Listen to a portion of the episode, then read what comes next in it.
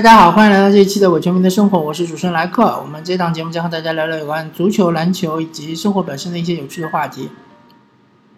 那我们这一期节目呢，呃，和大家聊一聊话几个话题吧，话题比较多，呃，但是也许可能不是聊得很深入。那么，先蜻蜓点水的先跟大家大致的说一下，然后后面的几期节目呢，有可能会比较深入的跟大家好好的聊一聊。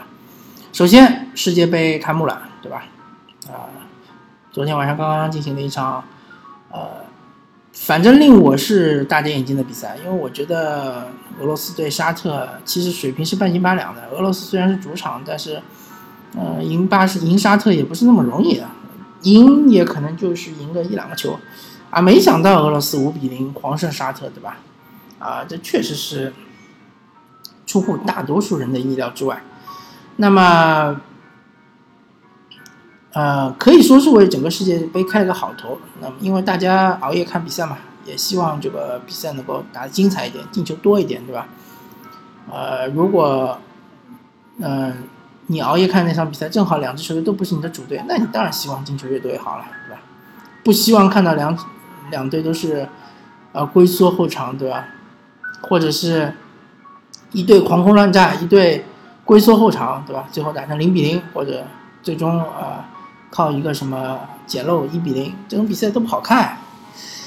当然，如果你是呃买了足球彩票，那当然另另当别论了，对吧？那你肯定是非常激动，对吧？也是非常期待。那么我们之后讲一讲是啊啊世界杯，我们先放一放，因为世界杯刚刚开始，其实也没有什么太多的话题可聊。我只能说，第一场比赛是沙特发挥非常差，对吧？全场被俄罗斯压制打。俄罗斯发挥非常好，但是俄罗斯能不能出现啊，还是未知数，还是未知数。嗯，然后我们讲一讲落幕的 NBA 总决赛，对吧？总决赛真的就是 完全提不起兴趣。其实老实说，第一场比赛还是很精彩的，对吧？打到了加时赛，发生了很多故事。然后好像是第三场比赛也是比较精彩的，因为骑士知道在自己的主场如果拿不下这场比赛，基本上就交代了，整个系列赛就交代，所以他们其实拼尽全力，而且想了很多办法。但是大家也知道了嘛，啊，比赛结束之后，就整个总决赛系列赛结束之后呢，詹姆斯也说了嘛，他第一场比赛由于这个不小心弄伤了自己的手指，所以导致自己的投篮手感完全就没有了。那么，由此也可以推论出为什么就是之前啊，后面三场比赛詹姆斯的好像这个中投或者是远投确实是极度减少。那么这是一个非常糟糕的事情，而且是一个蝴蝶效应，因为他不敢投远投了，所以他要冲到内线去冲击内线，而因为他冲击内线，所以对他的体能消耗就更大。呃。因为他体能消耗更大，所以他到了下半场第四节，他根本就打不动，对吧？因为他打不动，他不能带动整个球队，对吧？因为没有詹姆斯的冲击，那个勇士的防线防骑士其他球员真是绰绰有余，啊，完全没有任何一个球员能够冲破勇士队的防线，对吧？嗯，所以说呢，很多人说西决结束了之后呢，其实整个整个呃赛季就已经落幕了。我我是认同这个看法。那么接下来就是精彩的长草季，对吧？长草期，啊，有很多很多的故事，对吧？很多很多大牌自由球员，对吧？随便举几个，最大牌的勒布朗詹姆斯，当然凯文杜兰特也是另外一个，但是估计他应该是不会离开金州勇士。那么最大牌的勒布朗詹姆斯、凯文杜兰特，次大牌的对吧？呃，保罗乔治、考辛斯，对吧？啊，据说莱昂纳德有可能会被马刺交易，对吧？那么，但是莱昂纳德他不是自由球员，所以说他这个，嗯，选择权不掌握在莱昂纳德手上，而掌握在马刺队手上，所以说呢。这个是存在很很大变数的，但是如果兰纳德马刺愿意交易兰纳德，我相信啊，没有一支球队是不愿意，嗯，交出手上的大部分的球员，对吧？除了某一些特别特别特权的球员，那比如说休斯顿火箭，他肯定不会交易啊詹姆斯哈登，对吧？那么比如说，嗯。费城七六人，我觉得他们不会交易大帝，但是除了大帝之外，我觉得本西蒙斯也可以交易，如果兰纳德愿意去的话，对吧？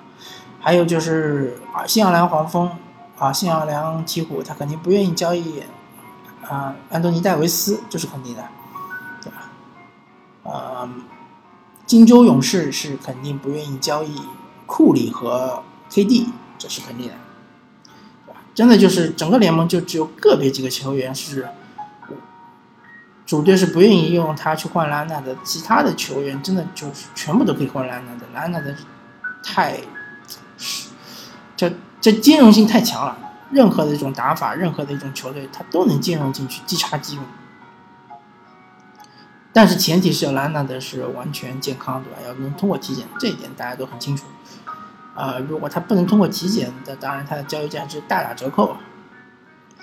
嗯，然后还有就是保罗乔治，对吧？保罗乔治他也是自由球员，而且现在感觉他的落脚点好像是有点扑朔迷离。因为之前觉得好像洛杉矶湖人是呃手拿板砖，但是现在看起来，除非洛杉矶湖人能够拿下一个超级球星，比如说呃最次最次吧，我觉得考辛斯。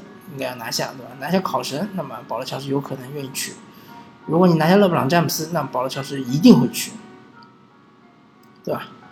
啊，其他的可能对保罗乔治的吸引力不一定很高，也许保罗乔治就愿意留在雷霆，这也说不清楚，啊，还有克里斯保罗也是一个自由球员，但是大多数大多数的情况，也许克里斯保罗应该会留在火箭。除非马刺说愿愿意用兰德换克里斯保罗，我觉得这种可能性是极小极小极小。嗯，还有一些其他的比较有实力的球员也是处于自由球员的状态，所以说今年其实，呃，市场一开放之后是会很精彩很精彩的啊。还有小乔丹好像也是有球员选项，他是可以跳出合同。嗯，所以大家拭目以待吧。啊，我会抽一期啊。重点聊一聊这个 NBA 的，嗯，整个赛季结束之后的会发生的一些比较有意思的事情。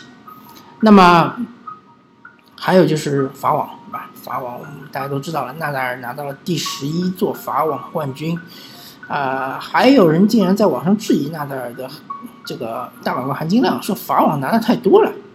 这个其实挺奇怪的啊，法网也是大满贯，对吧？法网也不比温网。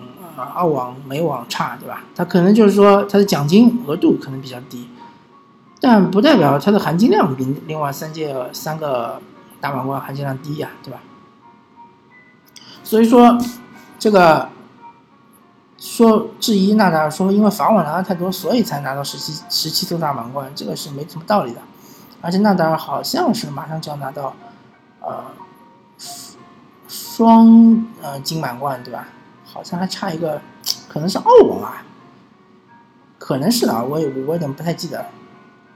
呃，反正纳达尔是很伟大，很伟大，确实很伟大，啊，非常的厉害，非常不容易啊啊！如果他能超过费德勒的二十个大满贯，那么我觉得纳达尔的成就就是超过费德勒。如果不能超过，那么其实就是拿成绩说话嘛。那么还是费德勒是史上第一男单球员，对吧？纳达尔是史上第二。